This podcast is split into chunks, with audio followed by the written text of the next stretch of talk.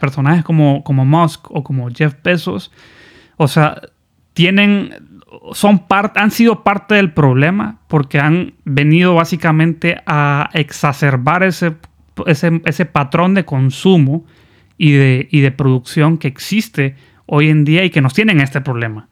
No quiero decir que no puedan ser parte de la solución. Sí pueden serlo y ojalá que lo sean. Yo creo que tienen las posibilidades. En Status Quo escucharás sobre tendencias nacionales y globales, economía, políticas públicas y temas controversiales en un espacio abierto y crítico. No se puede destruir un status quo sin crear uno nuevo. Este podcast es producido por Medios Modernos. Si te gustan los podcasts o te gusta lo que hacemos, puedes 1. Adquirir nuestros servicios de producción de podcast. 2. Grabar en nuestros estudios en San Pedro Sula. O 3. Desarrollar una idea de un show en equipo con nosotros. Si nos quieres contactar, lo puedes hacer a nuestro correo info arroba ambas letras, la I y la O, o nos puedes buscar en nuestra cuenta en Instagram en el usuario Medios Modernos. Hola, les saluda Gustavo Sumelsu. Bienvenidos al primer episodio de este nuevo show de medios modernos llamado Status Quo.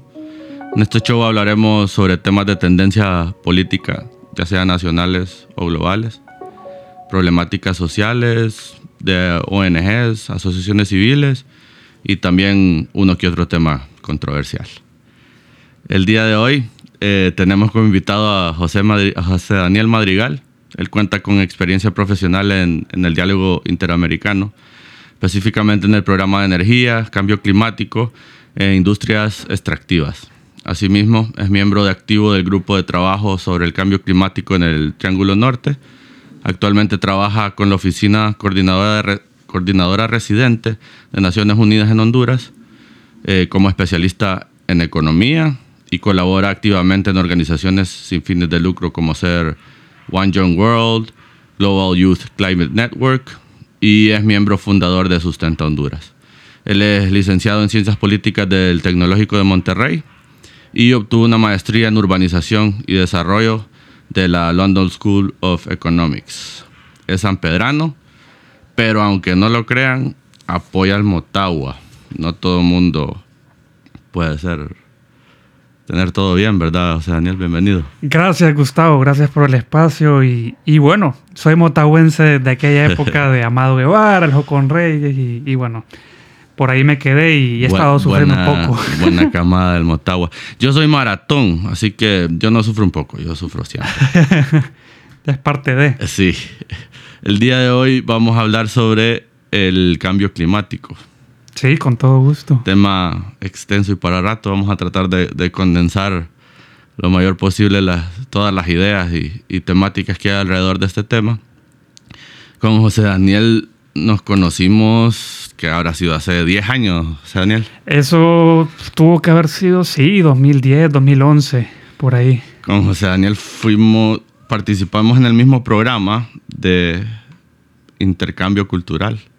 Eh, tuvimos la oportunidad de, vivir un rato en otros países. Sí, por ahí anduvimos dándonos la vuelta en el viejo continente. Sí. ¿Qué tal esa experiencia, José Daniel? Estuvo muy bien. La verdad es que este, fue una experiencia muy enriquecedora en todo el sentido de la palabra. Y obviamente pues hice amistades que al día de hoy perduran, como Gustavo.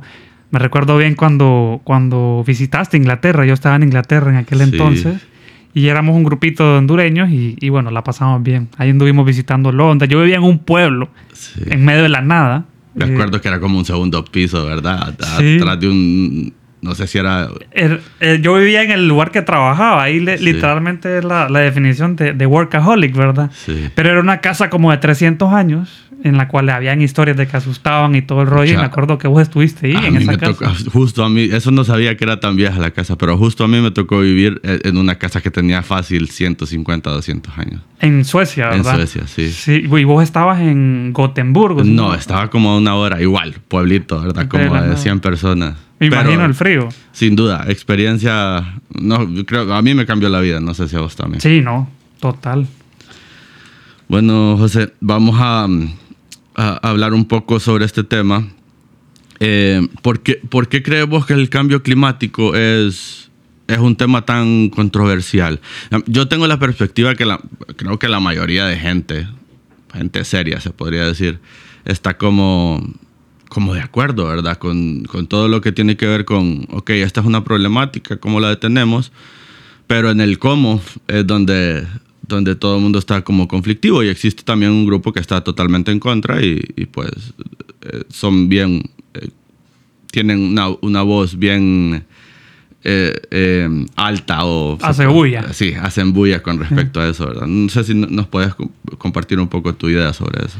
Sí, sí. Bueno, yo, como mencionaba en la introducción, he estado pues más que nada relacionado en la parte de cambio climático, energía, industrias extractivas, y yo creo que, por lo menos como, como, como vos decís, ¿verdad? Que los argumentos de la gente seria, que de repente no están o no contemplan el cambio climático en su agenda del día a día, pues tienen argumentos interesantes que creo que valdría la pena contemplar. O sea, y más en un contexto como el que vivimos actualmente, en el que estamos recuperándonos de la pandemia, económicamente hablando, eh, en este momento. Y, y, a veces hay ciertas medidas o ciertos argumentos a favor de atender la crisis climática que de repente son interpretadas por la otra parte como medidas que no reactivan la economía en el corto plazo. O sea, y si lo vemos de esa forma, eso quiere decir que de repente, ok, a veces uno piensa, el problema del cambio climático está años eh, por delante, ¿verdad? Es un problema que van a vivir mis hijos, mis nietos, no necesariamente yo. Y ese argumento, a mi forma de ver, está, está equivocado, ¿no? Pero ¿Vos, crees que el fuerte, el fuerte de, de, los argumentos en contra se podrían decir que no es tanto hacia el cambio climático como tal o una negación hacia él, sino del, del, del cómo evitarlo y, y, de la factura económica que nos podría pasar toda esa mitigación.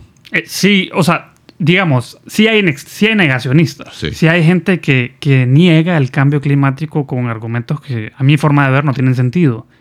O sea, y hay otros argumentos que de repente tienen cierta verdad, como decir, no, pero es que el cambio climático es inevitable. Ya la misma Tierra por sí sola tiene esos, y creo que vamos a hablar un poco más adelante de esto, pero para ir como dándole entremés, eh, que, que, que ya la Tierra por sí sola tiene esos cambios, ¿verdad? Y eso es cierto hasta cierto punto. El problema es que nosotros como humanidad lo hemos acelerado, ¿verdad? Entonces el cambio climático eh, está, se está presentando de una forma abrupta, disruptiva, y, ese es un argumento que, como te digo, tiene cierta verdad, pero no contempla el escenario entero. Y hay otra gente que allá le entra la parte económica y que de repente dice, bueno, el, el, el, problema es que si nos desvinculamos totalmente, por ejemplo, de, lo, de, los combustibles fósiles, se nos cae la economía. ¿Vos pensás que ese es como el argumento más fuerte? A mi forma de ver, creo que sí, sí es el, por lo menos yo creo que es el argumento que más me deja pensando en el sentido de eh, no podemos desvincularnos enteramente de la noche a la mañana de los combustibles fósiles porque se nos cae todo. O sea, nuestra economía es totalmente dependiente de, lo, de los combustibles. Pero aquí el meollo del asunto es que si, si queremos, tenemos que hacer la transición hacia energía renovable, hacia tecnologías verdes, pero tenemos que hacerlo de una forma rápida, porque el tiempo avanza y hay este, la ciencia tal cual, si querés un rato lo comentamos, ya menciona, ¿no? De que tenemos una cierta cantidad de tiempo antes de que los efectos sean irreversibles. E incluso ya hay eh, consecuencias que van a ser irreversibles. Pero yo diría que sí, la parte económica es como la Es como el fuerte. Ah, ¿Creemos que hay otro tema que por, por el cual este tema sea... Que, que toca de verdad como sentimientos fuertes? Pues yo creo que al final del día el ser humano está, y aquí haciendo referencia al, nombre del programa, eh, está muy acostumbrado a, una forma de vivir, ¿no? a un status quo. Y, y muchas veces eh, somos eh, renuentes al cambio, ¿verdad? Si a mí viene y me dice alguien, de un día para otro. No, tenés que dejar tu estilo de vida, tenés que dejar de comprar tantas cosas porque tu, tus patrones de, de, de, consumo son altísimos. Apagar el aire para los eh, sanpedranos, ¿verdad? Exactamente, apagar el aire eh, o qué sé yo, no, no ir a comprar al mall cada cierto tiempo, que de repente es como, uy, cada quincena o no sé, ¿sabes? O sea, esos estilos de vida que de repente eh, uno debe cambiar y al principio uno está como un poco renuente a, a eso. Eh, pero, pero obviamente pues eso ya es, al final del día no solo se trata de la acción individual, esto obviamente es una tarea para todas y todos, o sea, países, ciudades Y las ciudades tienen un rol bastante preponderante en esta lucha que todavía no se ha visto a plenitud, ¿verdad? ¿Vos crees que hay más personas en contra en países desarrollados? Es algo que se escucha se escucha la parte negativa o en contra en, países subdesarrollados, por ejemplo. Yo bueno, obviamente esto sería como una percepción, pero, pero yo pienso que, que, al final del día en países como el nuestro, Honduras, o sea, uno va a las comunidades indígenas, a las comunidades afro-hondureñas y, ya saben los problemas que viven, ¿no? Que tienen menos agua, si uno va al corredor seco, te van a decir exactamente lo mismo, que la sequía cada vez es peor, pero no necesariamente lo vinculan a que es un tema climático, un tema de que está sufriendo todo el mundo. Habrá gente que sí, obviamente. Entonces yo creo que al final del día es mucho del entendimiento o la raíz del problema y obviamente en países como los nuestros hay problemas eh, que uno percibe en el día a día que de repente son más urgentes, ¿verdad? Creación de empleo, la desigualdad, la falta de acceso a salud.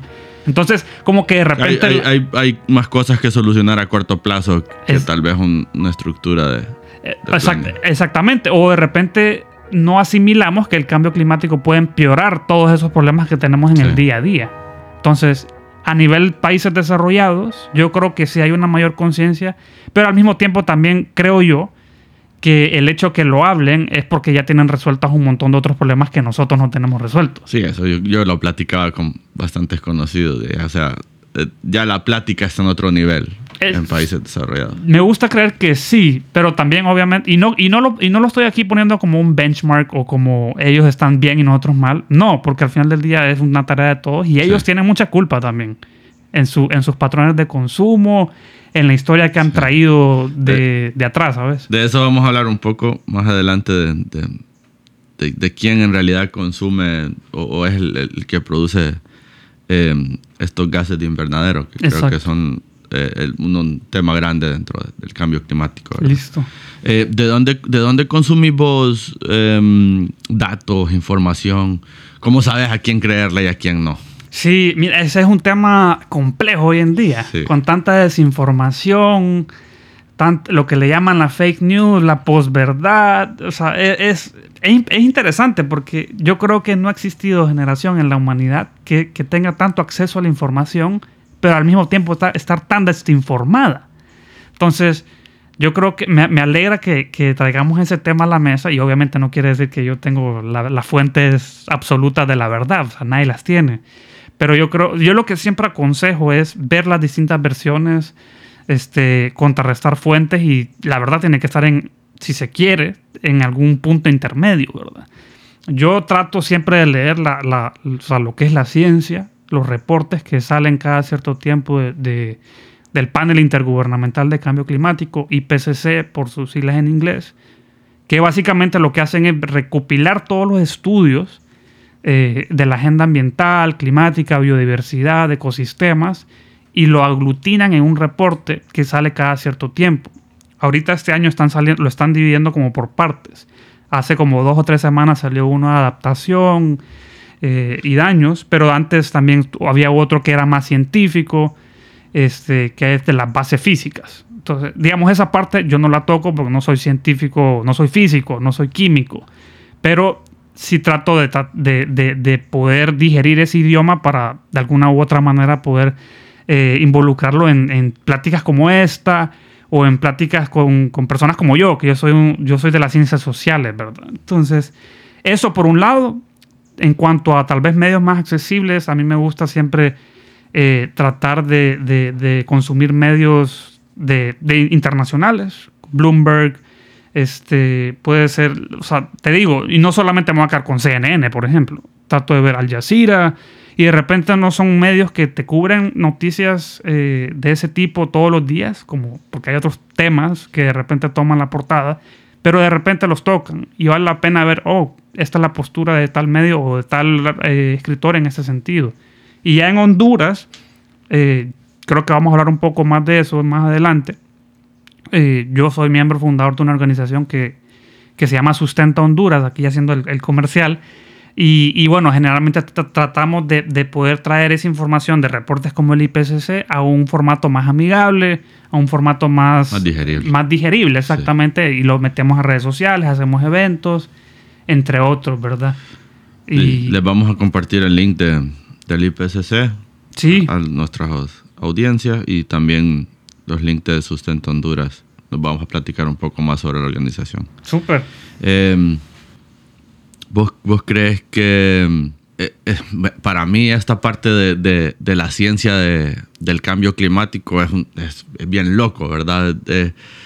Porque son, son cosas que tal vez no se tienen las herramientas al día para, para poder contabilizar. Mucha de la, de la data se está, se- es nueva, se está creando, no se tiene se está tratando de obtener de, de- de- de- de tiempos anteriores, esos patrones climatológicos. He visto algunos videos yo que cómo tratan de, de comprenderlos. Eh, creo que para nosotros es común decir, por ejemplo, eso cuando uno ve la noticia de, de cómo va a estar el clima, Sí, ¿verdad? Eh, creo que ha ido mejorando en el tiempo, pero aún así no es tan predecible. O sea, si no puedes predecir el clima a dos días, ¿cómo, cómo creas patrones climáticos? ¿verdad? Sí, a mí, me, a mí siempre, ahorita que lo mencionas, eso, esa parte, obviamente, eso es esencial, que tengamos información eh, medible, que para, de manera que podamos tomar mejores decisiones, ¿verdad? A partir de esos patrones que tú, que tú mencionas. Eh, a, mí, a mí siempre me ha llamado la atención un dicho que aquí se ha venido hablando, que cada 20 años nos pega un huracán. Y digo, no sé cuál sea el fundamento actual detrás de ese comentario, porque eso no es así. Nos pegaron dos huracanes en dos semanas, Sí. en el 2020. Ahí botaste la estadística. Ahí se quebró todo, ¿sabes? Y, y, y quién me dice a mí que no pueda volver a suceder en este año? Ojalá que no, ¿verdad? Sí. Pero ¿quién me dice a mí que no pueda suceder? Entonces, no, no vengamos a decir, ok, nos pegaron en el 2020, nos van a volver a pegar en el 2040. Eso no es así. O sea, ojalá que nunca nos peguen, pero la verdad de las cosas es que, que- que eso es muy poco probable. Vamos a seguir viviendo cada vez huracanes más fuertes y con mayor frecuencia.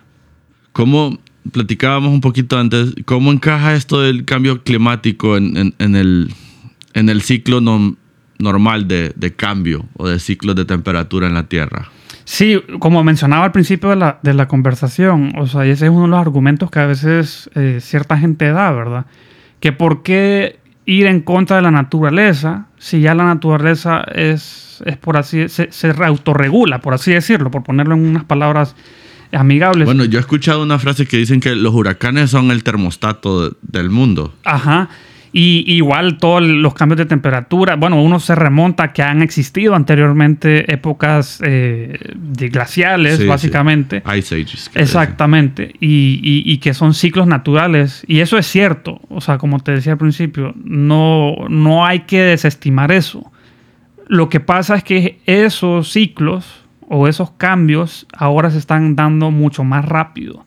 Y eso es por, por, por, por, la época, mucha gente le dice la época del antropoceno, que es básicamente nuestra época. La, época en la que el ser humano ha domesticado, si se quiere, la economía, eh, los recursos naturales y los patrones de consumo y producción responden a un modelo económico que es abrumador, que, se- que- que es como ese toro salvaje de Wall Street, ¿sabes? Sí. Que viene y saca todo a, su... Se podría decir que nosotros nos estamos encargando de acelerar ese proceso de cambio climático que al final no va a afectar a la Tierra como Tierra, sino tal vez a nosotros mismos como humanidad y a los organismos que están adaptados a vivir como nosotros. Sí, yo, o sea, y yo estoy de acuerdo en que el planeta va a continuar. El, o sea, el planeta ha estado aquí antes que nosotros y vio a los dinosaurios y ha visto un montón de, de organismos vivos antes que nosotros y va a continuar viendo a muchos después de nosotros. O sea, aquí no- la idea es que duremos lo más que podamos de manera sostenible, no, o sea, no sobreviviendo, sino que viviendo en armonía con la naturaleza. Y, y, y sí, Da- darnos más tiempo. darnos más tiempo. Esa, esa es la misión que tiene nuestra generación. Hay una, hay una frase que a mí siempre me ha impactado y es que nuestra generación es la última generación que tendrá una segunda oportunidad. Mis hijos o mis nietos probablemente ya no la tengan. Entonces yo creo que por ahí viene la responsabilidad histórica eh, que obviamente está enmarcada en un contexto o sea, un medio de una pandemia, con, un conflicto, una guerra en Europa, una economía en, prácticamente en, en, en yeso, herida, y, en un contexto que de repente nadie tenía en mente. Y, pongo todo este contexto reciente, porque se suponía, aquí lo, traigo a la mesa, que en el 2020 empezaba la década de la acción, de, que así se, le, así se le llama de Naciones Unidas, para poder lograr lo que es la Agenda 2030, que son los Objetivos de Desarrollo Sostenible, que son los, es la agenda que básicamente vino a reemplazar los objetivos del milenio, que por cierto no los cumplimos. Sí. Entonces, aquí la idea es que cumplamos la Agenda 2030. Se ve difícil, pero, o sea, no podemos tirar la, la toalla en medio de la pelea, ¿sabes? Y, y, para volver a tu pregunta de ahorita, sí, yo creo que nosotros estamos acelerando nuestra propia destrucción, pero o complicándola en el mínimo de los casos, pues. Exacto, en el mejor de los casos. exponencialmente. Complicándonos la, la, existencia.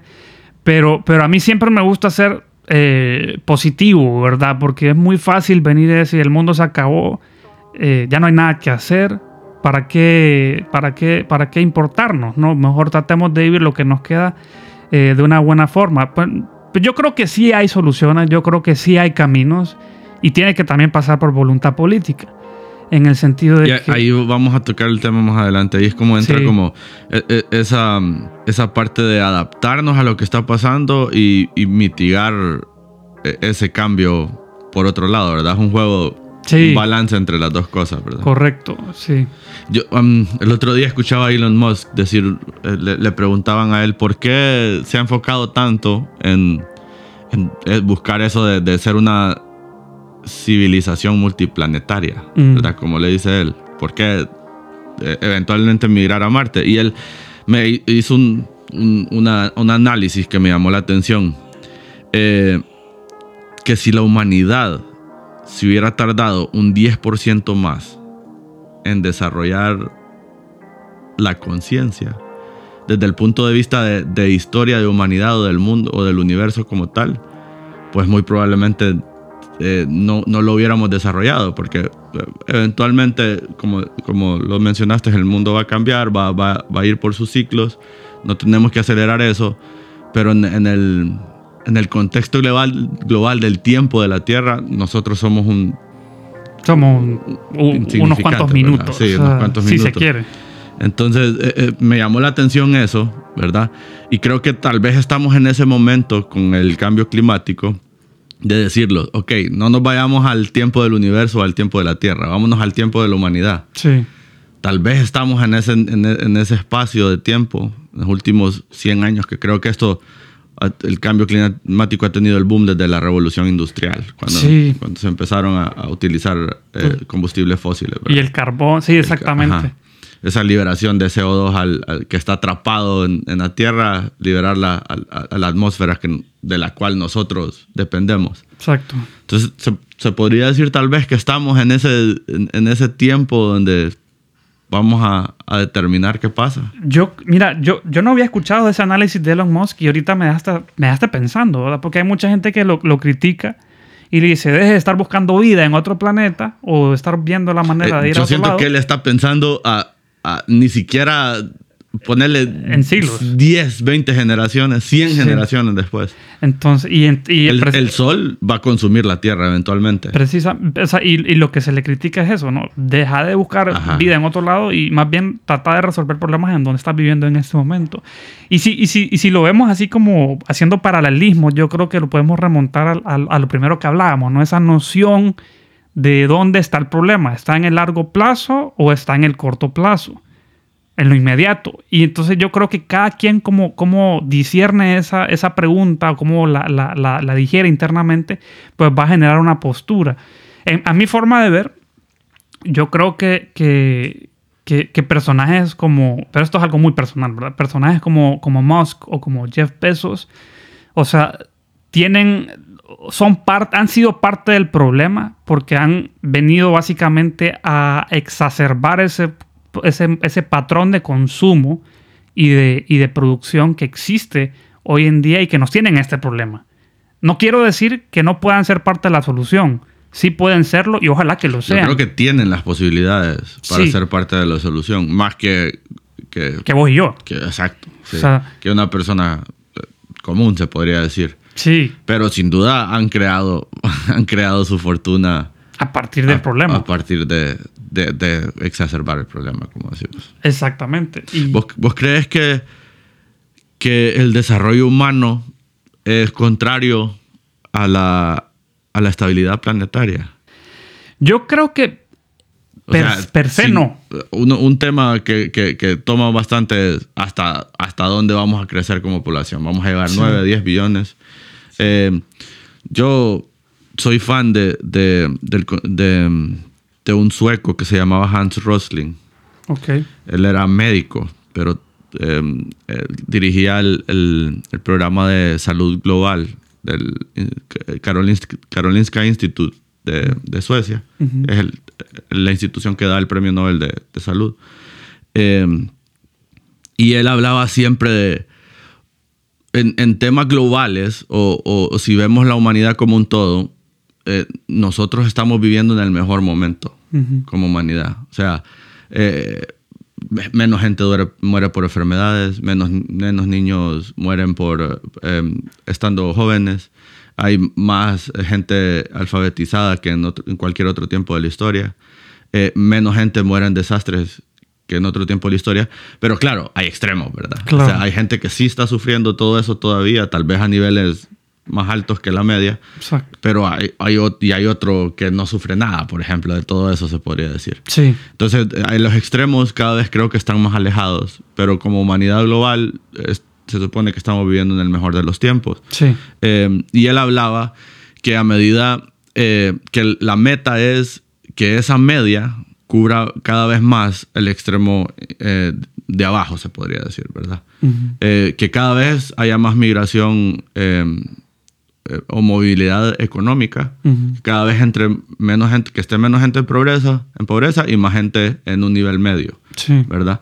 Eh, y esto eventualmente para un tema que es bien discutido, que es hasta, hasta dónde va va a crecer la humanidad. Vamos a llegar a 9 billones, 10 billones, 12 billones. Sí. ¿Qué tanto puede producir el mundo para nosotros, verdad? Sí. Y él hablaba que a medida eh, eso, eh, esa gente migra más a, a un nivel medio, empieza a tener menos hijos, empieza a reproducirse menos.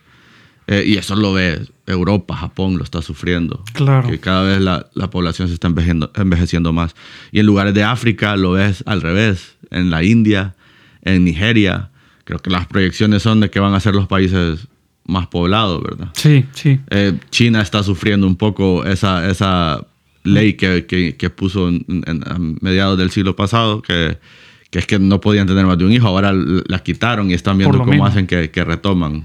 Sí, yo, yo, yo creo que estás tocando un punto bastante interesante, crítico, porque obviamente los recursos que hay en el planeta son limitados.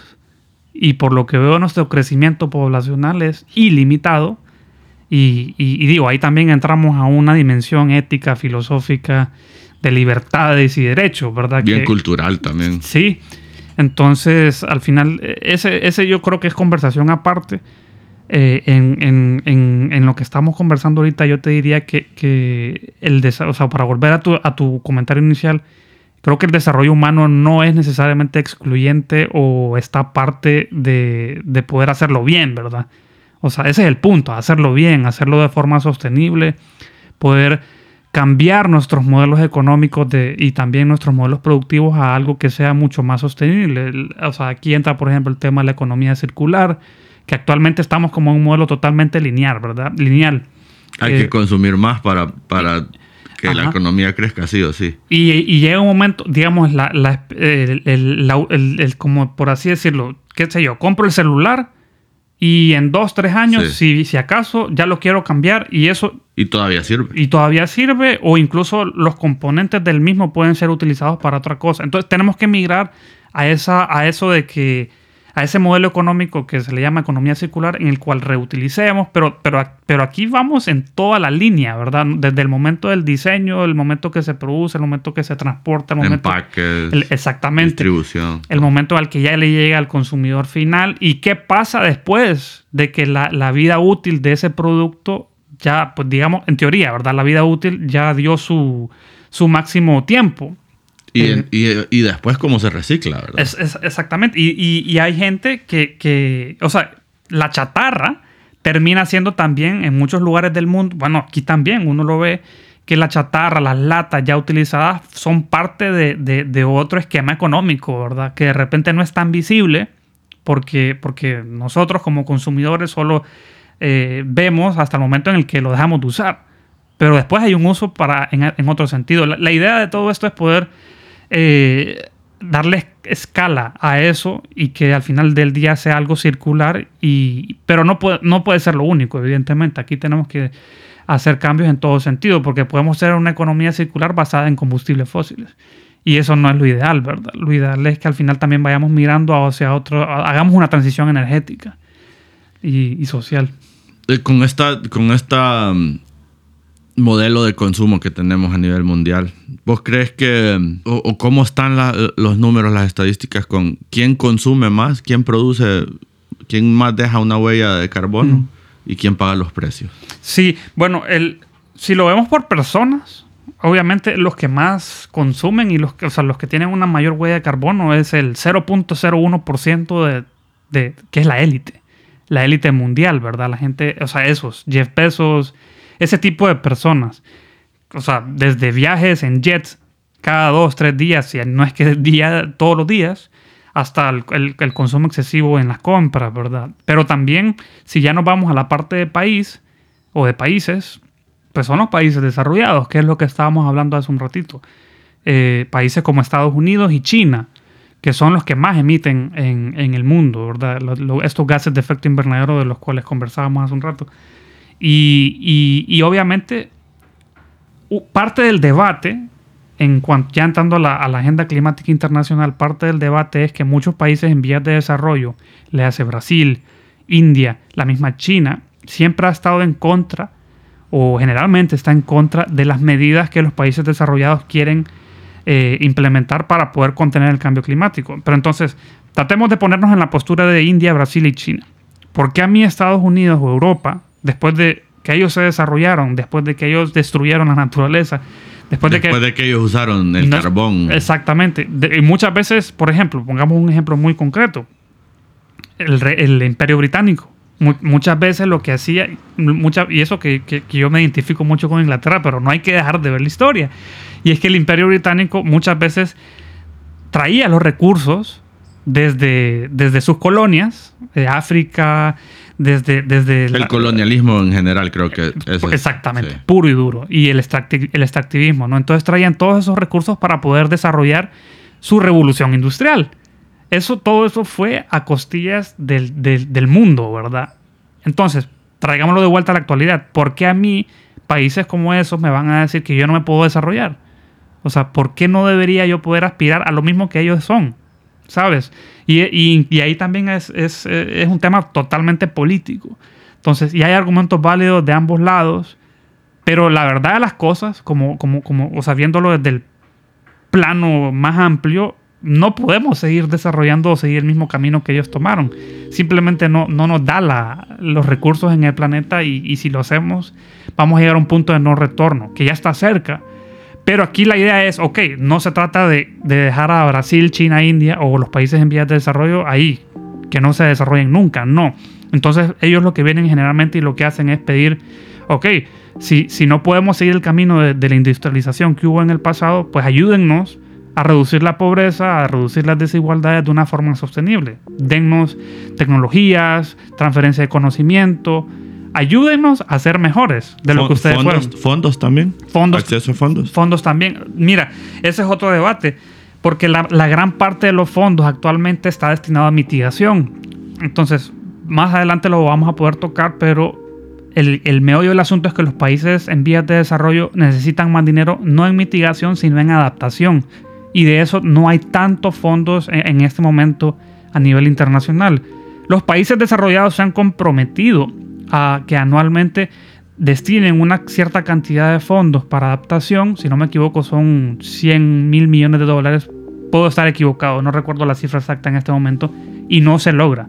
O sea, no destinan fondos a eso y, y por ende los fondos en adaptación no llegan a todos los países en vías de desarrollo y un país como Honduras necesita de esos fondos, obviamente invertirlos de manera adecuada, para poder eh, reducir en manera lo posible los impactos negativos que vayamos a seguir viviendo por sequías, por huracanes y, por otro tipo de situaciones, ¿verdad? Entonces... Eh, bueno, aquí hablamos de voluntad política. Em, creo que hay, hay, otro acuerdo más grande que el Acuerdo de París, podrías decirlo vos. y también un poco de, de... ¿Se cumple?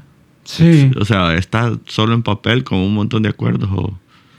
En la historia reciente digamos, de, los últimos, de las últimas décadas han existido acuerdos que no se han cumplido. Por ejemplo, el protocolo de Kioto. Estados Unidos fue uno de los promotores y al final ni siquiera formó parte de.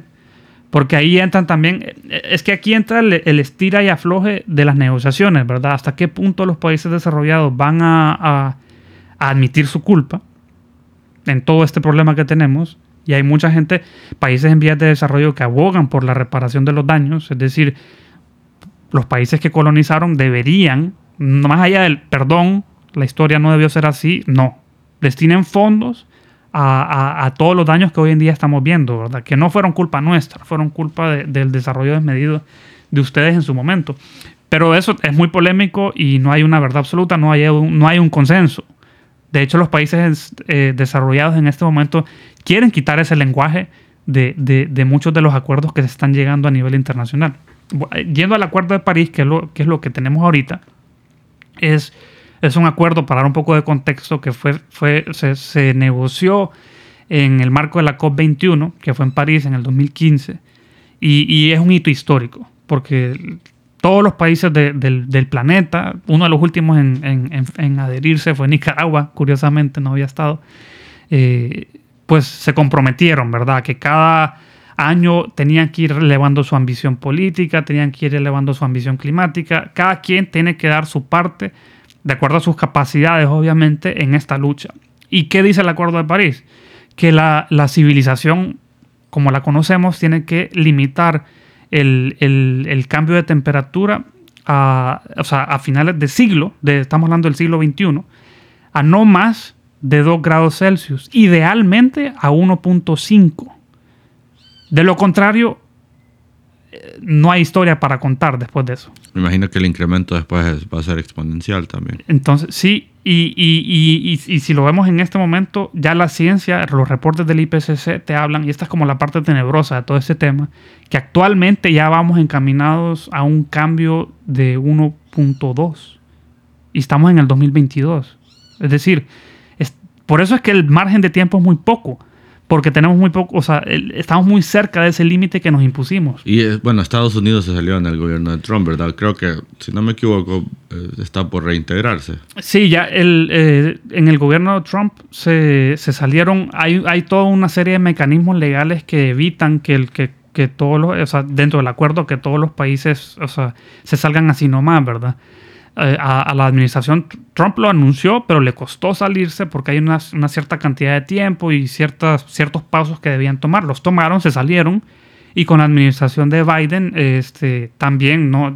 uno de los primeros anuncios fue volvemos al acuerdo. Se están tomando los pasos para, y, adherirse, ¿no? Y sí, y, y, siendo muy sincero, yo creo, y aquí ya dejando lo político de lado, las, las tendencias partidarias y si estás a favor o no de Trump o de Biden, yo creo que Estados Unidos es un país que tiene que estar en la mesa, nos guste o no, porque es uno de los grandes emisores del planeta, e, es en este momento la economía más fuerte y también ha sido la máxima contribuyente en las últimas décadas de, a este modelo del de, capitalismo que vivimos actualmente.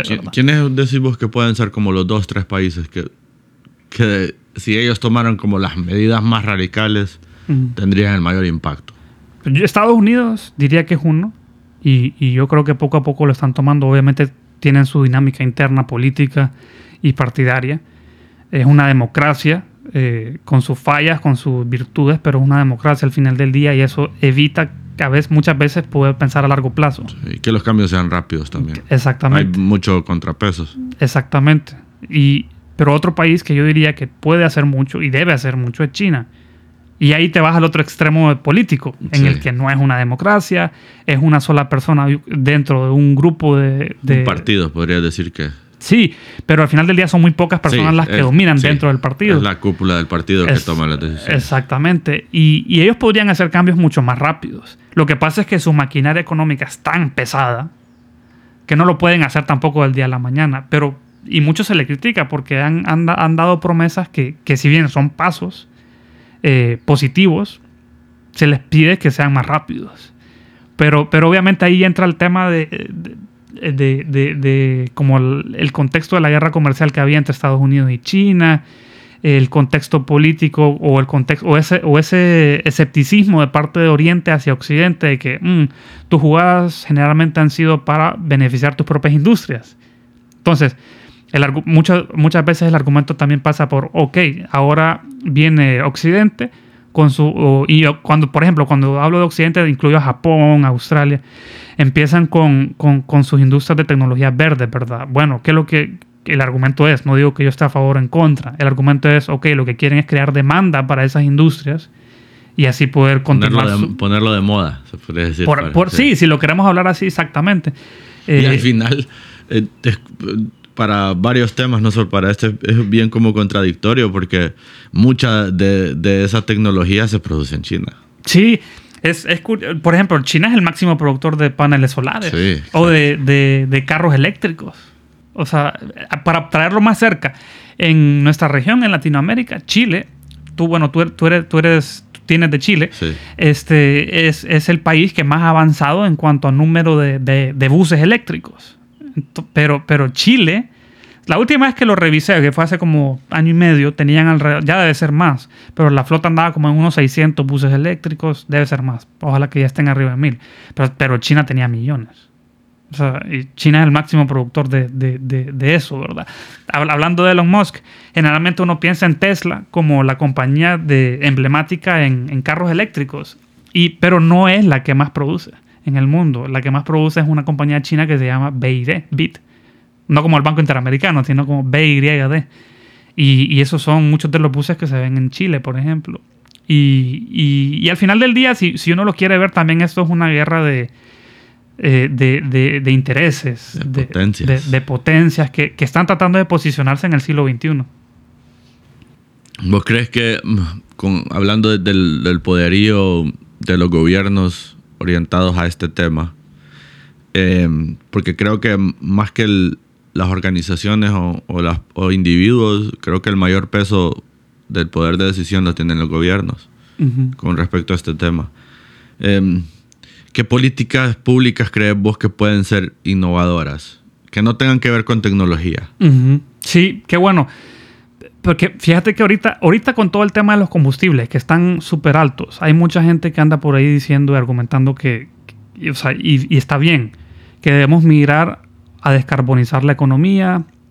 O sea, descarbonizar le hace que dejamos, dejemos que nuestro modelo productivo deje de ser dependiente perdón, de combustibles fósiles y pase a ser una matriz eléctrica limpia y matriz energética renovable.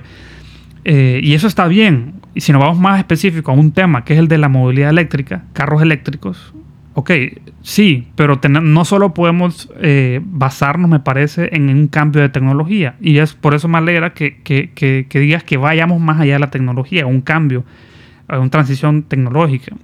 Hablemos de ciudades, por ejemplo, que es uno de mis temas, que, los temas que más me gustan. Ok, ¿de qué me sirve a mí electrificar mi carro? Para empezar, en Honduras también tenemos que resolver el tema, el de eléctrico. Que, que, que, sí. ¿De qué sirve que sea de electricidad si la electricidad viene de motores? Sí, De de diésel, sí. Exactamente. Y ese es un tema. Aquí por Honduras tiene que hacer unos. O sea, el tema del sector energético en Honduras es clave para el desarrollo de nuestro país y tenemos que ahí sanear de, de la forma que podamos. Es una caja de Pandora, pero, pero tenemos que hacerlo para uno, poder uno poner de los temas que queremos tocar en el, en el, en el en el, podcast. en el podcast es ese, básicamente. O sea, eh, un- ir un poco a ahondar en el tema de, de- de soluciones para el mercado energético. Sí, y, y bueno, tratando de volver a tu pregunta, eh, yo te diría, en las ciudades, ok, digamos que resolvimos el problema de, de la ENE, del sistema eléctrico, todo en Honduras, ok, y tenemos, tenemos electricidad limpia para cargar el vehículo. Digamos que llegamos a ese punto. Costa Rica es fuerte en eso, ¿verdad? Sí, Costa Rica es fuerte. pero al mismo tiempo o sea, es todo un paquete, por ejemplo, tienen que haber incentivos para que el carro entre, incentivos fiscales me refiero. Eh, tienen que haber incentivos, por ejemplo, de parqueos, que vos llegues a, un lugar y si tenés un carro eléctrico tengas preferencia. O sea, ese tipo de notches, como le dicen en inglés, ¿verdad? El otro día estaba leyendo, por ejemplo, en Noruega, por qué había tanto carro eléctrico y era por eso, porque, o sea, los impuestos, la diferencia de impuestos entre un carro de, gasolina y un eléctrico era abismal. Aparte que el país tiene un poder adquisitivo elevado. Pues. Sí, y, pero digamos que llegamos también a ese punto. Pero a mí de qué me sirve, por ejemplo, porque uno de los grandes problemas de, no sé, nuestras ciudades como Tegucigalpa, San Pedro Sula a ciertas horas en los bulevares, es el tráfico. Entonces, ¿de, qué me sirve a mí tener mi carro eléctrico? Pero si voy a estar metido en el tráfico en la misma cantidad de tiempo que con un carro de, de gasolina regular, de diésel. O sea, tu estilo. la eficiencia. Perdés vida, pues. Sí. Perdés productividad, perdés una hora, dos horas al día en el carro y te amargás y tu salud mental. Y... El commute es algo. es estresante. Es un, tema, es un tema pesado en, en, en ese sistema de, de la humanidad en, centros urbanos grandísimos, ¿verdad? Exacto, y a eso, y a eso quería llegar que tenemos que cambiar el diseño de nuestras ciudades. Ahorita con la pandemia, curiosamente, empezó a tomar auge, especialmente en el primer año de la pandemia, eh, eh, auge el, concepto de las ciudades de 15 minutos. París ha decidido que, va, que está tomando pasos hacia esa línea, ¿verdad? Que vos, donde sea que estés en la ciudad, vos tengas que hacer un mandado, ir al banco, ir al, al, al, al mall, ir a un restaurante, ir, a hacer, ir al hospital, lo que sea, te tarde 15 minutos. Y eso no solamente pasa por cambiar la tecnología de, tu auto. Eso pasa por el diseño de la ciudad. Transporte público. Transporte público de calidad. acceso a, diferentes eh, cosas del Estado, salud. E, exactamente. cercano. Que, es todo un paquete. No solo, por eso me alegro que me dijese, vamos más allá de lo tecnológico. Porque una solución a la volatilidad de los precios del combustible y, no, y dejar de, ser tan vulnerable a eso es electrificar nuestra flota de transporte, que eso de por sí solo es un reto, pero eso no es la solución completa. O sea, aquí tiene que haber de todo, tiene que haber una reingeniería de nuestras ciudades. Creo que vos al vivir afuera del país te, acostumbraste a pucha, que hay un horario de, del transporte público, ¿verdad? Aquí no tenemos ni rutas claras, por, por ejemplo, definidas. Sí, exacto. Y, y, al final, y también un tema que aquí es fundamental es que, por ejemplo, que el transporte público sea inclusivo, que sea accesible. O sea, ¿de qué me sirve a mí un bus eléctrico que, que, que mi bolsillo no, no lo puede pagar, ¿verdad? Pensando en un ciudadano. Que te van a saltar en él. Exactamente. Si sos una mujer eh, que, que sos víctima de acoso sexual o que qué sé yo, te pueden asaltar como hombre. O sea, al final del día cualquier persona puede ser sujeta a esos, esos escenarios y, eso tiene que cambiar. Sí, yo creo que tal vez eso va un poco más de la, de la mano para contrarrestar ese, ese sentimiento de, de, que creo que esta idea puede ir más de la mano de decir, ok, vamos a, crear movimiento económico con esta dinámica de, de, dar servicios más cercanos a las personas, de, de crear ese sentido de, de, movilidad dentro de una zona cercana y que, que tal vez políticas como dar un impuesto, ya sea por, por, por, si producen mucho CO2 o, o, menos, creo que van un poco más de la mano con esa contraparte que hay de, de, los que no quieren porque puedan afectar la economía. Eh, sí, es que al final del día hay, hay muchas versiones, ¿verdad? Hay muchas visiones de, cómo resolver el problema. Habrá gente que te diga, no, el sistema capitalista y específicamente el neoliberal, es el que es la raíz, es, el demonio de todo. Y tenemos que eliminarlo de raíz. Y digo, está bien, tienen argumentos sólidos, tienen fundamentos teóricos y, todo, pero eh, mi forma de verlo es que no hay tiempo para eso. O sea, nos guste o no, no hay tiempo. Entonces, con, lo, con la mano que tenemos, tenemos que tratar de sacar la mejor jugada posible. Hay que tratar de hacer todo a la vez, podría decir. Sí, y, y aquí, o sea, aquí es donde entra la, posible parálisis. Porque el problema es tan grande, tiene tantas dimensiones, que vos decís, ¿por dónde empiezo? ¿Cómo hago? ¿Cómo contribuyo? Y, digo, eso le pasa a quien sea, pero uno tiene que moverse. Y como sociedad, exactamente como vos decís, tiene que haber eh, pasos en todas las direcciones. El sector privado tiene que hacer su parte, el gobierno tiene que hacer voluntad política. El individuo. El individuo tiene que mejorar en sus patrones de consumo, eh, mejorar en, su, en sus estilos de vida, en sus hábitos. No puedes tener el aire acondicionado encendido 24/7. Crear, por ejemplo, usar arquitectura más... más Ajá. eh, Pero, pero fíjate, vos, vos decías hace un ratito que los gobiernos son los que tienen más influencia, en los gobiernos nacionales, ¿verdad? En este momento sí. Y yo creo que ahí, por ahí entra el secreto, pero al final del día, es, o sea, el gobierno por sí solo no va a darle fuerza a un, a un, a un clúster, por así decirlo, de innovación, de tecnología o de, de- creación de empleo en, en determinadas industrias que en este momento no están. Pienso, por ejemplo, decías ahorita lo lo de los edificios.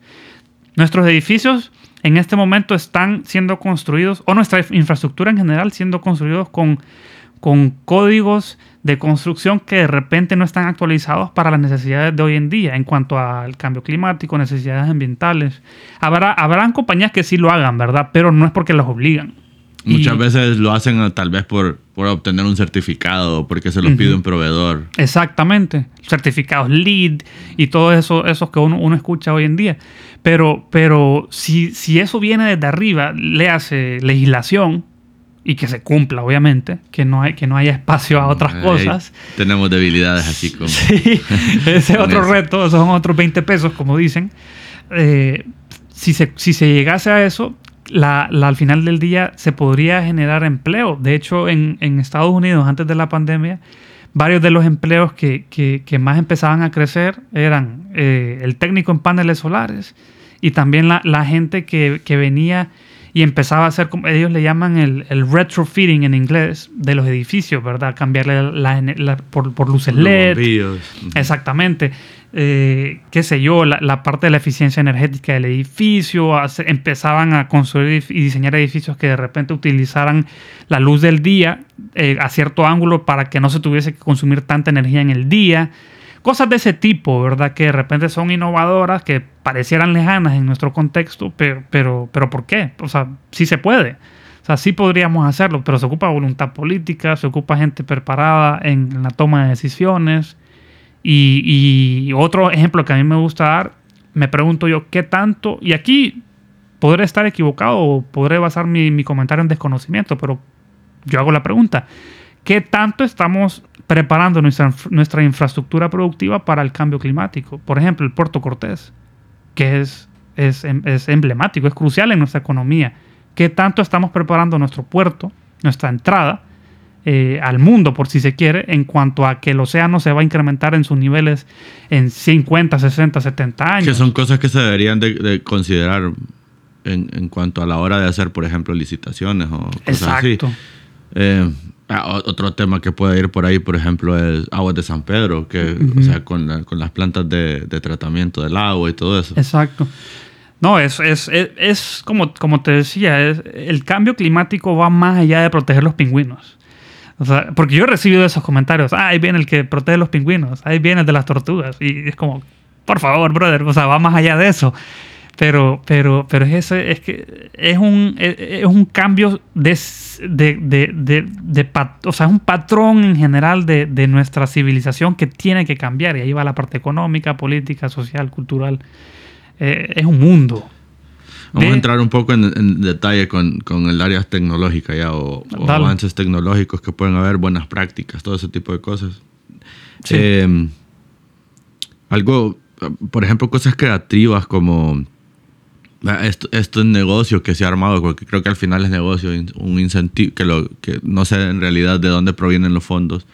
Cuando yo he escuchado a varias gente que dice, ah, si, si la gente que tiene bastante terreno con, con bosques, Mm. que les pagan por mantenerlo así y, y que eh, en teoría este bosque consume CO2 del ambiente.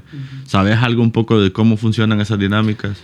Pues mira, ese es, de hecho, esa, ese, esa modalidad o ese esquema, si se quiere, empezó a tener mucho auge en Costa Rica, que le llaman pagos por servicios ambientales, que básicamente lo que hacen es eso que estás mencionando.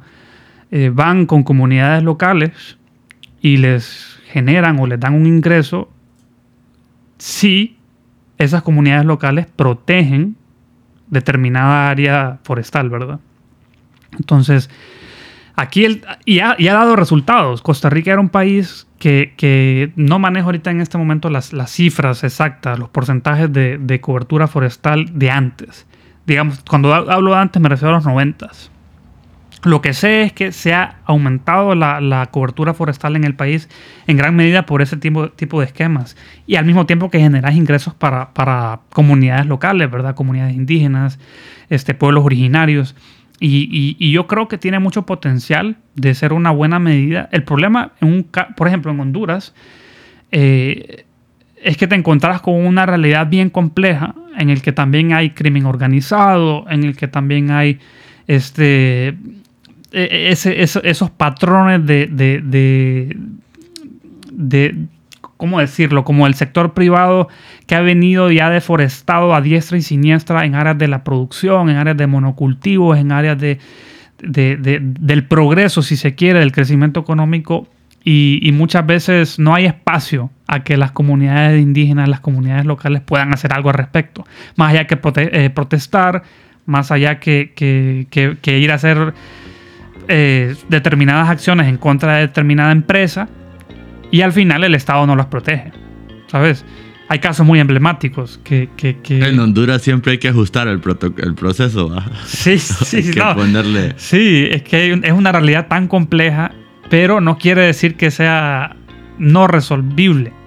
O sea, toma mucho, mucho esfuerzo, obviamente, pero hay que ir paso a paso. Y tecnologías raras, por ejemplo, como el otro día escuché que eh, Bill, eh, la fundación de Bill y Melinda Gates apoyaban como a, una gente que estaba tratando como de atrapar el CO2 como mm. máquinas del ambiente, solidificarlo y tratar de hacer cosas con ellos. Sí, fíjate que es interesante porque eso, eso ya, bueno, ahí ya, te fuiste a otro, a otro paso. Ya más loca, A otro paso, porque yo te iba a decir, bueno, la tecnología para capturar el carbono ya existe, el dióxido de carbono, son los árboles. aquí estamos viendo unos árboles, bien bonito aquí el, el setting, por cierto. Y, pero ya esos pasos que decía, ¿verdad? Reutilizar las emisiones para otras cosas, eh, pues qué bien, ¿verdad? Pero, de nuevo, lo que, lo que hablábamos hace un rato, no sirve de nada cambiar la, la tecnología per se, o, o tal vez sí sirve para reducir las emisiones, pero el problema es que no va a ser sostenible si no contemplas lo social, si no contemplas, eh, bueno, ellos sí están contemplando lo económico seguramente, ¿verdad? Porque de eso viven, pues, pero, pero al final del día tiene que haber un balance. Otro ejemplo que pasa en Honduras, tratando de traerlo para Honduras, es, son, son, son las, las represas que es tecnología, es infraestructura gris, que ayuda a reducir las emisiones, que ayuda... Pero es de alto impacto eh, ambiental también. Es, de alto impacto ambiental porque muchas veces desvía el cauce de los ríos, eso, eso a su vez eh, afecta negativamente los ecosistemas, la biodiversidad. El otro día estaba viendo, por ejemplo, en África, que era un tema ahí por la región, creo que era de Kenia y Etiopía, que es muy normal que varios países dependan de un solo río, por ejemplo. Ah, y hay un país que quiere hacer una represa y le para el flujo al otro país. Y ahí no estás hablando de, de, tal vez que vas a afectar la economía, y afectas como vidas de gente directamente, ¿verdad? Y eso es lo más importante, porque eso, eso era otro, otro punto que iba a decir, que, que, en, esas, en esas medidas eh, de infraestructura gris o de tecnología, si se quiere, si no contemplas la vida, si no contemplas el impacto hacia las comunidades locales, comunidades indígenas, no, no va a ser sostenible en el tiempo. Y si nos vamos a, a, fuentes de energía renovable, la hidroeléctrica cada vez va a ir perdiendo su potencial, porque cada vez va a haber menos agua.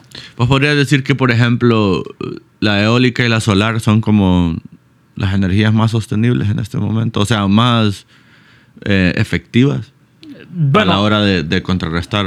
O sea, eh, si lo vemos como al, al, en el largo plazo, mediano plazo, esas son, pienso yo, de nuevo, puedo estar equivocado, puede ser que mañana pase algo y, y, la realidad te diga, José, estás, estás, bateando. Andabas mal. Estás, bateando. Como con el Motagua. Sí, sí. pero, pero sí, yo diría que la eólica, la, la, la, la solar mucha gente habla de la nuclear. Aquí, tras bambalinas, hablábamos un poquito de eso. Ese no es mi fuerte, no soy ingeniero. Pero, pero al final del día, todo tipo de energía, toda fuente tiene sus ventajas y sus desventajas. O sea, aquí el tema se trata de poder generar un equilibrio entre, entre las mismas, ¿verdad? Y contemplar no solo que queremos reducir las emisiones, que es importante porque nos comprometimos con el Acuerdo de París a reducir nuestras emisiones en tanto, que por cierto Honduras no, no emite nada comparado con los otros grandes jugadores del mundo. Que podría decirse que la región Sí. en total no emite Sí, nada. exactamente. Aquí tal vez el, el máximo emisor será Brasil, en Latinoamérica me refiero, ¿verdad? Brasil y, y México probablemente. Pero en general tampoco es tanto si se compara con otros lugares del mundo. Y, bueno, volviendo a lo, a lo de las tecnologías, queremos reducir nuestras emisiones, pero al final del día, ¿a qué costo? Al costo de que saquemos un montón de gente de sus comunidades y eso nos crea inestabilidad social, que eso alimenta a su vez inestabilidad política en determinado momento, eh, la falta del respeto al Estado de Derecho, la falta de transparencia, la falta de acceso a la información pública. Entonces, tiene que haber un balance. Aquí toda decisión va a tener consecuencias eh, de cualquier tipo. ¿Vos, vos podrías decir que tal vez la, la creación de energía es lo que mayor impacta. La forma en cómo eh, le damos energía a nuestra vida, sí. Sí. Ya Sí. sea porque sale de carbón, o sale de, de- de combustibles fósiles o de Sí. o nuclear o con los desechos nucleares. O sea, podría ser que eh, se podría decir que todo podría la mayoría de las cosas con respecto al cambio climático van alrededor de la producción de energía. Yo creo que sí, tú lo mencionabas al principio, ¿verdad? Que, que, la revolución industrial fue ese, ese primer gran eh, catalizador, si se quiere, de, de- de este cambio desmedido en el clima. Y así fue.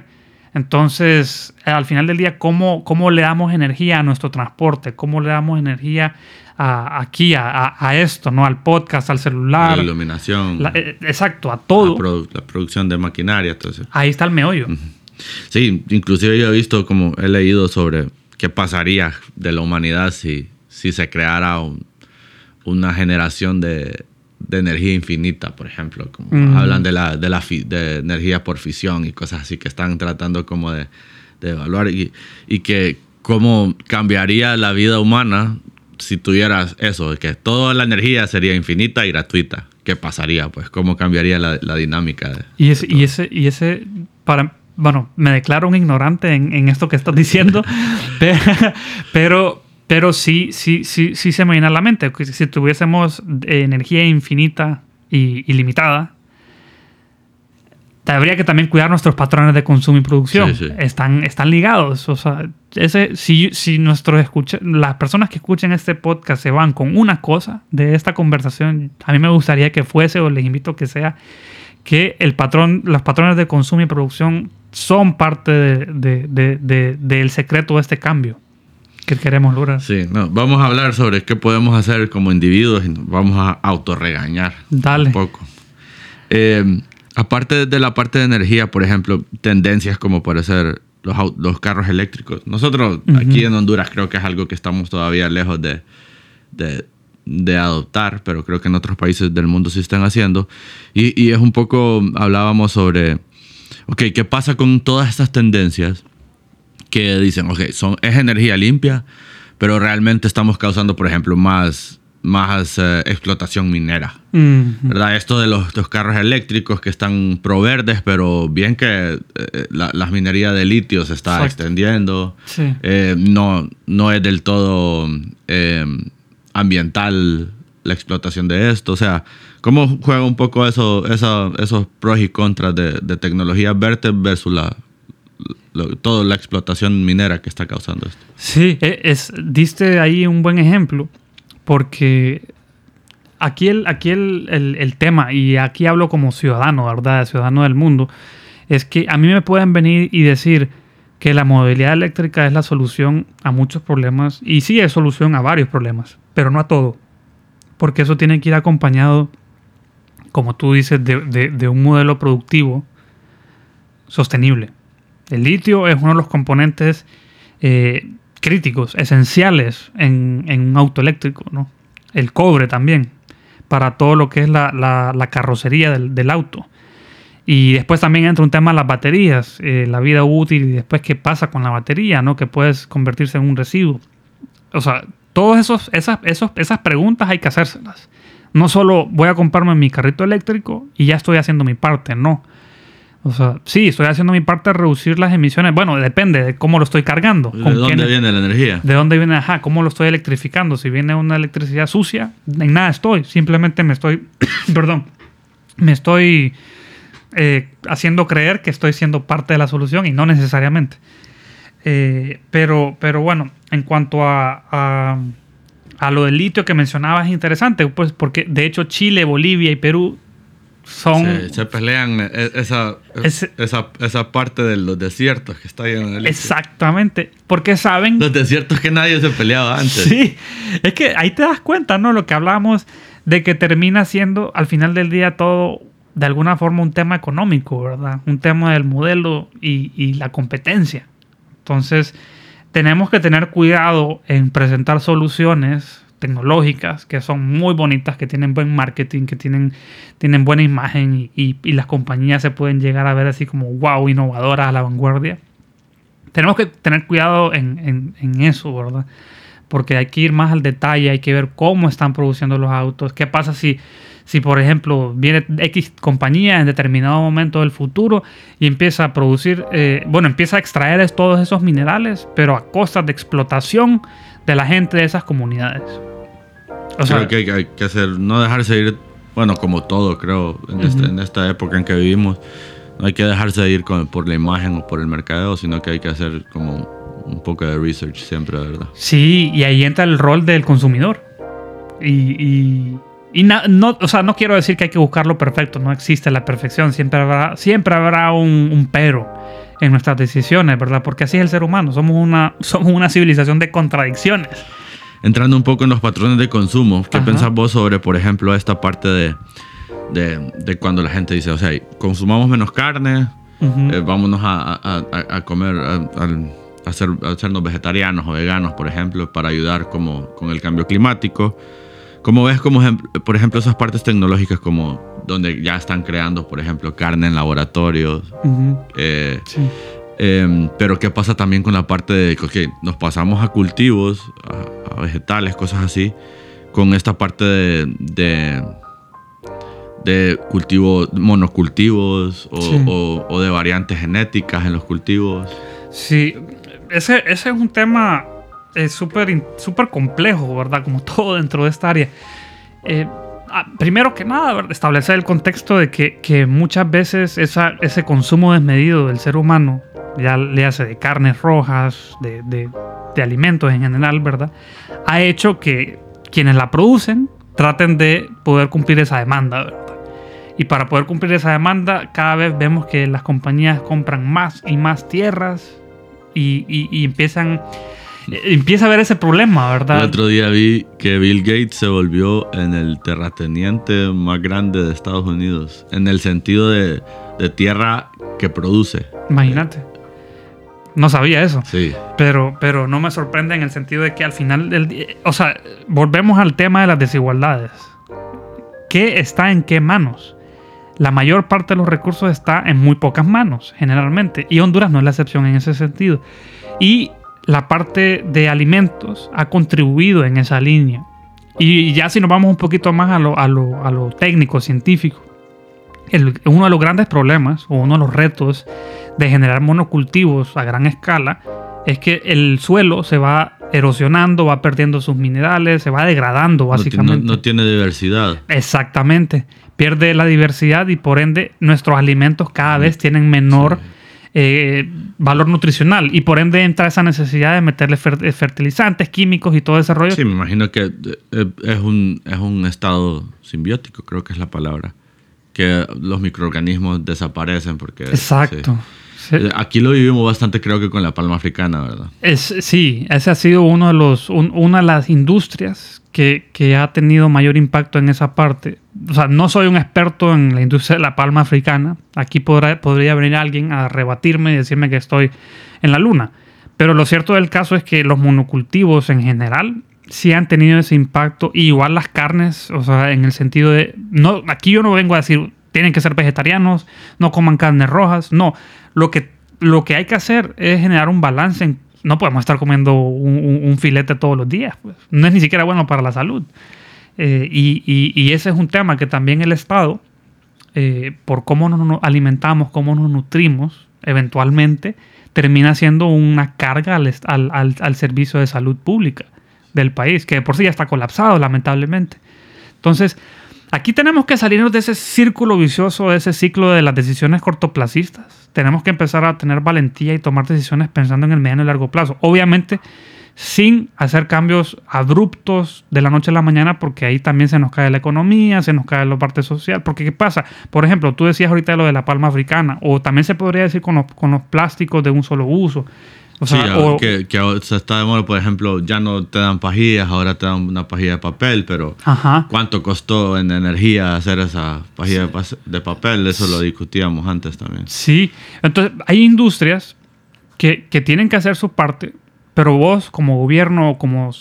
Y yo era así, yo, era así antes, mira, Gustavo, yo venía y decía, a los, a los plásticos, hace varios años, era más radical en mi pensamiento. Los, los, plásticos hay que eliminarlos. Después me fui informando y me fui dando cuenta que los plásticos son parte integral de nuestra ropa, de nuestros zapatos, de, de o sea, no solamente la pajilla. O, o, o, también tienen un rol muy preponderante en poder conservar los alimentos, por así decirlo. Entonces, hay que buscar maneras de poder hacer la transición, por ejemplo, en los plásticos de un solo uso. Pero al mismo tiempo, no solo es eso, son los patrones de consumo eh, y la gente que vive de eso, porque hay familias que viven de eso. O sea, hay personas que todavía trabajan en el sector petróleo, en el sector de los plásticos, en el sector de los monocultivos y debemos hacer una transición justa. Porque no puede venir un gobierno de la noche a la mañana sin pensar en todas esas familias y quitar todo eso en aras de que sí, se podría estar haciendo un bien, se podría, en la parte ambiental y climática, pero estás haciendo un daño a muchas familias. Entonces tiene que haber una transición. Y volviendo a la parte de los carros eléctricos, por ejemplo, digamos que llegamos a ese punto de, poner en orden nuestra electricidad, nuestro sistema energético. Digamos que tenemos la ciudad bien diseñada, como hablábamos hace un rato, que hay incentivos fiscales. Ok, pero también necesitamos un mercado laboral que pueda el, carro eléctrico necesita menor mantenimiento que un carro de combustión interno, pero no quiere decir que no, no necesita nunca. A veces lo necesita. Necesitamos gente preparada en eso, necesitamos gente que sepa comercializar los automóviles eléctricos, que creen modelos de negocios efectivos para esa tecnología y, para eso ocupamos preparar a nuestra gente. No podemos seguir preparando en cuanto a formación a las personas con, tecnologías del siglo XX que ya van a ir de salida. Y, y ahí entra todo un tema del modelo de desarrollo de nuestro país. Para vos, ¿quién está haciendo bien las cosas? Hmm. De.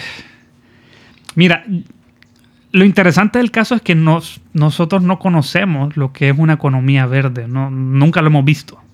O sea, no existe tal, tal. O sea, sí existe en el imaginario y existe como en la aspiración, pero no, hemos visto el producto final. Y no sé si lo vayamos a ver, por lo menos vos y yo, que estamos sentados en esta mesa. Ojalá que, que las generaciones que vengan así lo vean, ¿verdad? Pero si nos vamos a la actualidad, yo creo que hay países que están haciendo cosas interesantes. Costa Rica yo diría que es uno. Eh, con sus retos, obviamente, no está haciendo las cosas perfectamente. Eh, por ejemplo, ellos lo que están haciendo ahorita es, o en los últimos años, aparte de los servicios eh, de, forestales que te mencionaba hace un rato, es que ya hasta le están entrando la parte de la mitigación. Y la parte que ellos diseñaron su plan nacional de descarbonización y mucha gente ha criticado, eso fue el gobierno actual, y yo no vengo aquí a defender el gobierno actual de Costa Rica, pero creo que sí tuvieron valentía en poder establecer una hoja de ruta que ojalá se cumpla y que se vaya adaptando de acuerdo a las tecnologías que vayan apareciendo para poder descarbonizar su economía, es decir, que dejen de ser dependientes de combustibles fósiles. Y uno de los grandes componentes de ellos, uno de sus grandes retos es el transporte. Porque ellos, generalmente Costa Rica viene y te dice, somos muy fuertes en energías renovables, y sí es cierto, sí lo son, tienen energía de volcanes, tienen energía solar, hidroeléctrica, eh, eólica. Pero el su, gran, el, su gran reto es que su flota de transporte sigue siendo alimentada por combustibles sucios, por así decirlo, ¿verdad? Entonces la idea es poder dejar de, depender de esos combustibles que hoy en día, bueno, lo estamos viendo. Hoy no he visto cómo está el, el, Brent, pero ayer estaba como en 124 dólares por la guerra con, en parte, ¿verdad? Por la guerra de Ucrania y Rusia. Y todos esos vaivenes en nuestra economía son, son duros, porque al final del día, vos sabes, se eleva el costo del combustible, se eleva todo. Se eleva el costo del transporte, los fletes, se eleva la canasta básica. Y, la idea de Costa Rica es poder no solamente evitar eso, sino que también empezar a crear un ecosistema o un mercado para esas tecnologías, en el cual vengan países desarrollados y empiecen a invertir en el país en esa línea. Sin duda, verdad que esa de planeación urbana y, transporte público es un, es un alto, tiene un alto impacto, ¿verdad? Aparte de la generación. Sí, total. Eh, también me, siempre me ha llamado la atención cómo en una región tan pequeña puede haber contrastes tan grandes como Honduras, Nicaragua versus Costa Rica, Panamá, ¿verdad? Sí. Eh, ¿Cómo afecta el, cambio para ya llegar un poco más a, nosotros, a Honduras, a la región? ¿Cómo afecta directamente el cambio climático? Podría decirse como sequías, huracanes, inundaciones, incendios forestales, la migración. Sí, sí, no, Honduras históricamente, y esto no lo digo yo, lo dice el, indicador de riesgo climático de, German Watch, que es una organización en Alemania, que, es muy reconocida pone a Honduras como uno de los tres países históricamente más vulnerables a los efectos adversos del cambio climático. Eh, bueno, también está Puerto Rico, que no, ahí entramos en un debate, pero Puerto Rico, Honduras y el otro se me va, se me va ahorita el nombre, pero Honduras está ahí. Y en cuanto a efectos adversos, bueno, la sequía lo vemos con el corredor seco. Y eh, evidentemente en el corredor seco, el, tema está en que muchas de las familias que, viven ahí, pues viven de, agricultura de subsistencia. Al no tener agua, al no tener manera de poder eh, cosechar, al, no tener esos ingresos, pues evidentemente lo que buscan es salir de esa situación y muchas veces termina siendo una migración. Primero a ciudades.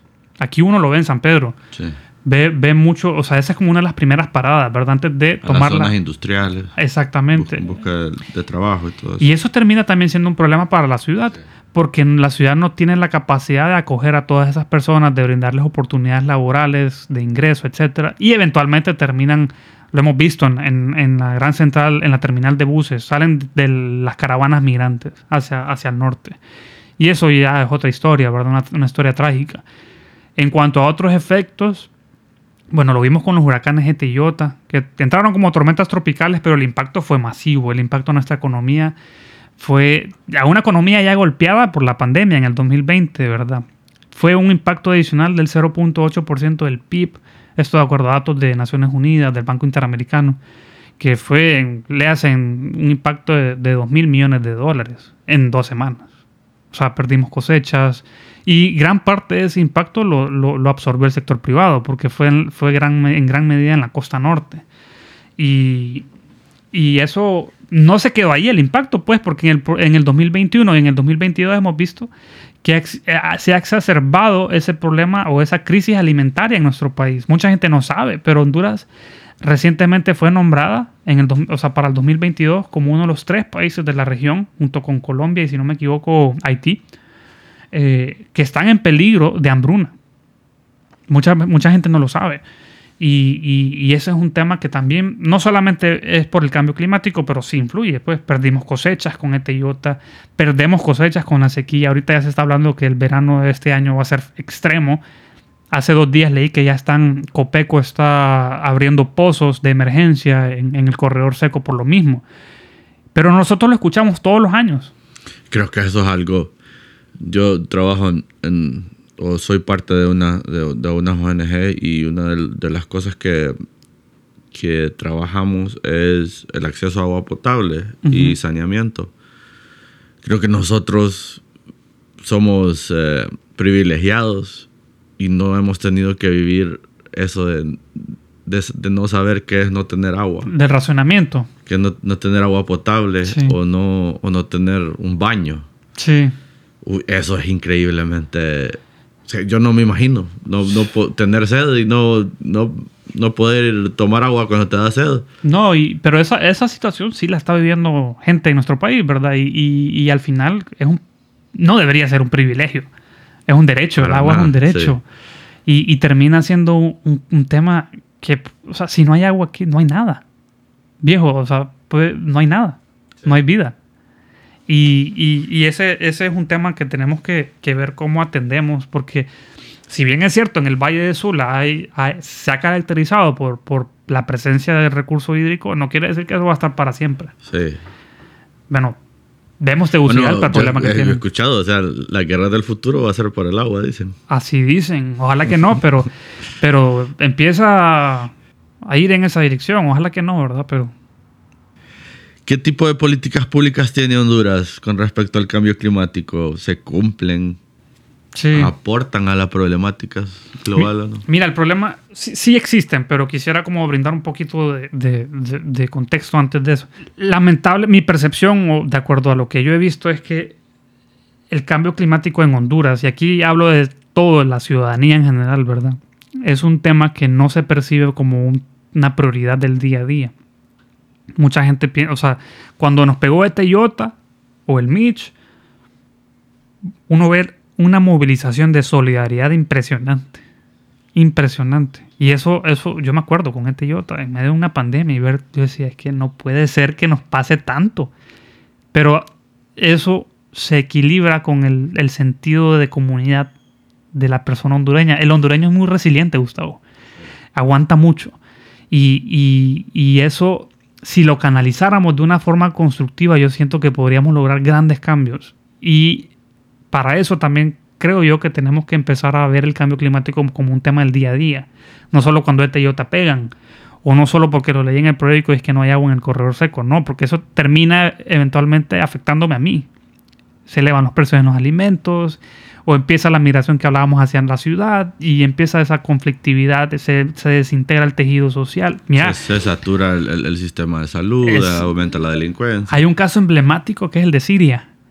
Mucha gente piensa que Siria solo fue un tema militar. Obviamente sí fue un tema militar y sigue siéndolo. Pero la migración de sirios hacia el resto de Europa fue... Exacto. Y, pero si nos vamos un poquito antes del, del- del estallido en Siria, eh, estamos hablando de ocho o seis meses antes, Siria estaba pasando su peor sequía. Y la gente que, la gente que, o sea, y la sequía estaba estacionada como en una determinada región del país, que ahorita no recuerdo, que vivía a partir de, de- de la agricultura. Entonces todas esas personas que dejaron de tener ese ingreso migraron a ciudades. Sí, o te mueves o te morís. Exactamente. Y miraron a, a las ciudades de Siria que colapsaron. No habían servicios públicos. Y ahí empiezan las protestas en las ciudades de Siria. Y después empieza la represión del gobierno sirio. Y después empieza el macaneo. Pero si nos vamos a, la- a una de las raíces, el cambio climático, la sequía puede ser una. Y, y- y eso, eso es uno de los peligros que hay en Honduras, ¿verdad? Que, que ya de por sí hay una gran conflictividad social, ya hay una gran necesidad, una gran repertorio de derechos que no se, que, que no se les brinda a la gente cuando tienen el derecho a.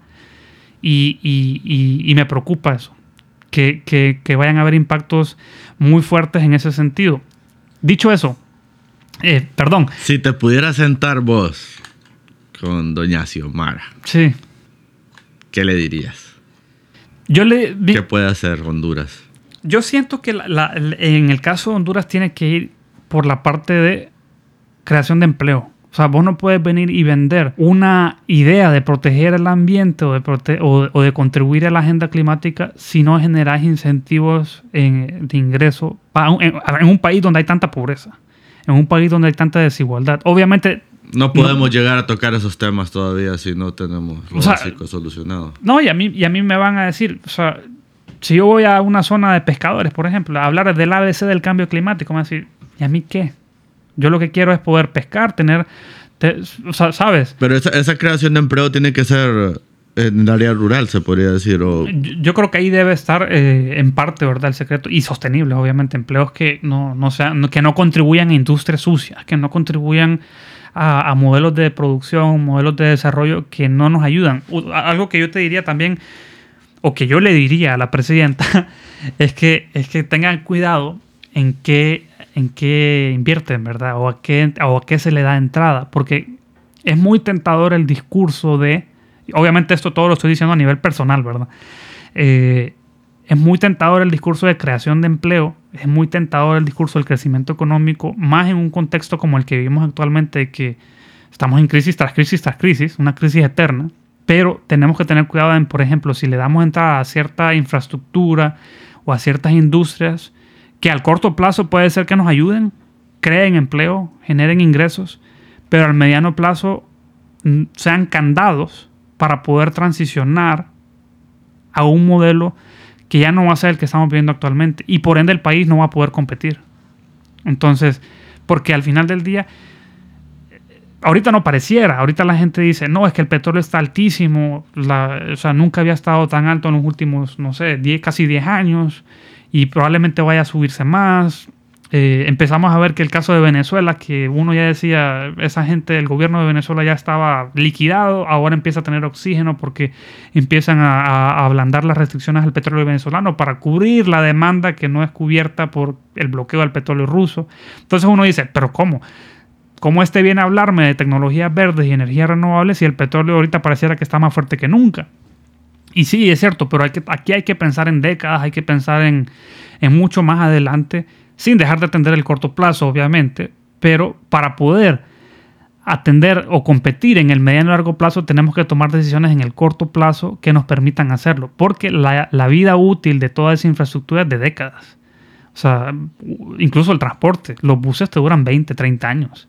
Entonces, vos no puedes ir abriendo la puerta a diestra y siniestra a, una flota vehicular de combustibles fósiles porque no vas a poder competir en la industria de la energía renovable, de la, electrificación del transporte más adelante.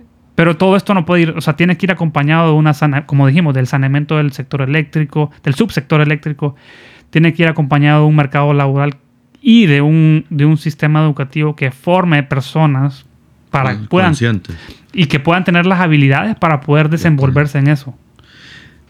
Bueno, hablando de, de personas? ¿Qué podemos hacer como individuos? ¿Qué crees vos que podemos hacer en nuestro día a día como ciudadanos normales? Sí. Que, que pueda tener el mayor impacto posible. Ciudadanos que no somos Jeff Bezos ni Elon Musk. Sí, los que andamos preocupados porque el lunes sube la gasolina. Sí, sí, sí. No, es terrible. Pero, y, y al final del día, yo no, o sea, sé que a veces parece abrumador. Yo lo vivo todos los días a veces como, wow, ¿qué hago? O sea, el problema es tan grande que no sé ni por dónde empezar. Pero bueno, yo lo que siempre trato de, decirme a mí mismo, y me gustaría decirlo aquí, es que, que todo se puede, todo cambio es posible si hay voluntad. Y como decían por ahí, la voluntad política también es voluntad renovable. Y la voluntad renovable sale a partir de una exigencia ciudadana, sale a partir de, un deseo de cambio de parte de las personas. Eh, ¿Qué le diría a una persona enfrente? Simplemente diría, tratemos de informarnos mejor, tratemos de contrarrestar las fuentes, no nos creamos todo lo que nos dicen, no, todo no, no, no todo parece lo que es, o no, bien, no todo es lo que parece. Eso por un lado. Segundo, tratemos de, apoyar personas o, organizaciones que tratan de generar cambios en ese sentido, ONGs como la que tú decías del agua potable, o, personas como que, tratan de migrar hacia un, un patrón de consumo más sostenible. No vengamos y nos burlemos del vegetariano, ¿sabes? No hagamos chistes de eso, se respeta. ¿Por qué no puedo aprender un poquito de eso? No, no quiere decir que yo tenga que, que, hacerme vegano. Yo como carnes, pero es algo que tengo consciente, no es algo que yo digo, eventualmente quiero hacer esa transición por mi salud, por, por el impacto al ambiente. Eh, ahí, ahí va el tema, ¿no? El consumo que tenemos. O sea, no podemos estar cambiando de celular cada año. O sea, porque viene, porque viene determinada empresa y me lo ofrece, no quiere decir que lo, necesite. ¿Sabes?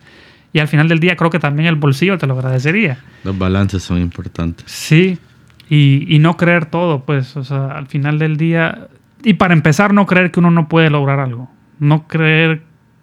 O sea, por más que yo venga acá a decirte, Gustavo, el problema es muy grande, no hay punto de retorno vos no me lo tenés que creer. Vos tenés que pensar que sí se puede, pensar que tu parte y tu rol es importante en esto y, pensar en tus hijos y en tus nietos o en las próximas generaciones en general, ¿verdad?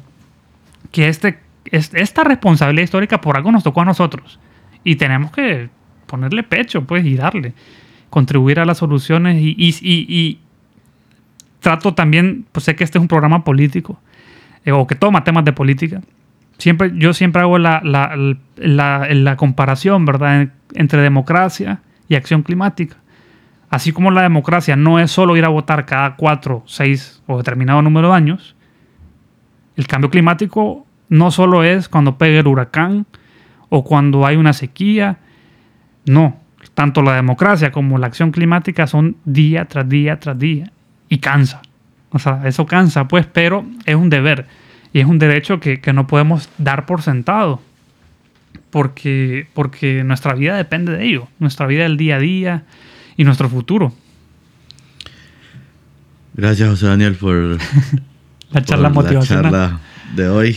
Eh, creo que espero que, que, sea, que sea un tema que cree conciencia eh, y que se inicie, ¿verdad? Con algo, con lo que sea que inicien o tomen de, de, todo esto que hablamos hoy. Lo importante es empezar en algún momento. Sí. Eh, si quisieras alguien contactarte o, o, colaborar con algún proyecto que tengas, no sé si puedes compartirnos un poco. Sí, sí, yo, eh, bueno, mis redes por ahí las tenés. Las vamos a compartir en, en, en el copy del, del show. Okay. En Twitter, José Madrigal 92. Sí, y, y aparte de eso... Eh, Sustenta Honduras. Exactamente, eso es lo que te iba a comentar. Yo, yo soy parte de una, de una, bueno, ya es una ONG, pero empezó como un movimiento de jóvenes en, en medio de la pandemia. Eso fue agosto, septiembre del 20. Incluso los cofundadores podrían remontarse un poco más antes, ¿verdad? Yo entré a Sustenta en septiembre del 20 y, y soy un miembro fundador. Soy, soy parte de esos primeros eh, inventores. Cre cre creyentes en la visión. para bien o para mal. No, totalmente para bien, obviamente.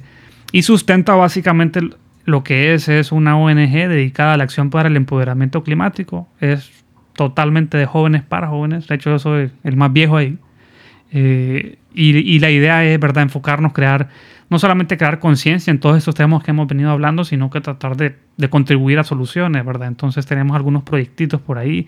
Ya hemos eh, llegado a, a, una comunidad de alrededor de 500 personas a nivel nacional. Eh, le hace que no toda la comunidad está activa. Activos, activos, yo diría que hay unos 30, 40 personas, incluyéndome. Y ahí estamos, poco a poco, tratando de incidir. Eh, es necesario el rol de activista y también es necesario el rol de incidencia pública. Y nosotros, mi forma de ver es que sustenta, tiene de ambas. Tiene personajes que ah, le entran a ambas. En, lo particular, yo pienso que la incidencia es muy importante. Incidencia en política pública, incidencia en legislación, acercamientos de ese tipo. Sustentas a partidaria. No nos identificamos con ningún partido político. Pero entendemos que para llegar a poner el tema en la agenda tiene que pasar por gobierno, tiene que ser político. Entonces en esa línea tratamos de incidir, eh, tratamos de, en temas específicos como adaptación al cambio climático, tenemos un proyecto con colaboración con la Embajada Francesa aquí en Honduras, que lo que busca o lo que pretende es generar una red de municipios verdes. Eh, pues nuestro benchmark ahorita es de 25 municipios, obviamente es un país de 298, pero la idea, o creo yo que la idea es lo que debe resaltar, y es poder conectar a los municipios más vulnerables al cambio climático en el país para que puedan compartir buenas prácticas, para que la, la, exista una red de jóvenes en esos municipios que, que, puedan estar en contacto consigo mismo y puedan compartir conocimiento y empoderarse, ¿por qué no? ¿verdad? Y eso tiene que ir más allá de sustento. O sea, aquí, la perdón, aquí al final del día es que nos organicemos con información eh, lo más cercana posible a la realidad. También vemos temas de, de, vinculación con universidades. Hemos tenido mucho contacto con Unitec, pero la idea pues, es obviamente llegar a más gente. Eh, temas específicos de investigación en descarbonización. Y ahí vamos poco a poco, Gustavo. Este, siempre en el Linktree que te pasé hay información de cómo ser parte de Sustenta. Por Vamos a compartirles el Linktree y uh -huh. las redes Sustenta HN. Sí, y, y, obviamente una organización que ha ido creciendo, que está aprendiendo, pero que no se está quedando quieta, que, que está tratando de, de, contribuir a un cambio. Qué bueno. Suerte. Gracias. Es difícil, es sí. difícil, pero, pero, pero no, hay, no hay peor lucha que la que no se hace. Así es. Bueno, gracias José Daniel por acompañarnos el día de hoy. Y gracias a todos por escucharnos. Gracias Gustavo y, y un placer. Les deseo mucho éxito. La edición, mezcla y música de este show son producidas por Víctor Humansor y Rodil Rivera.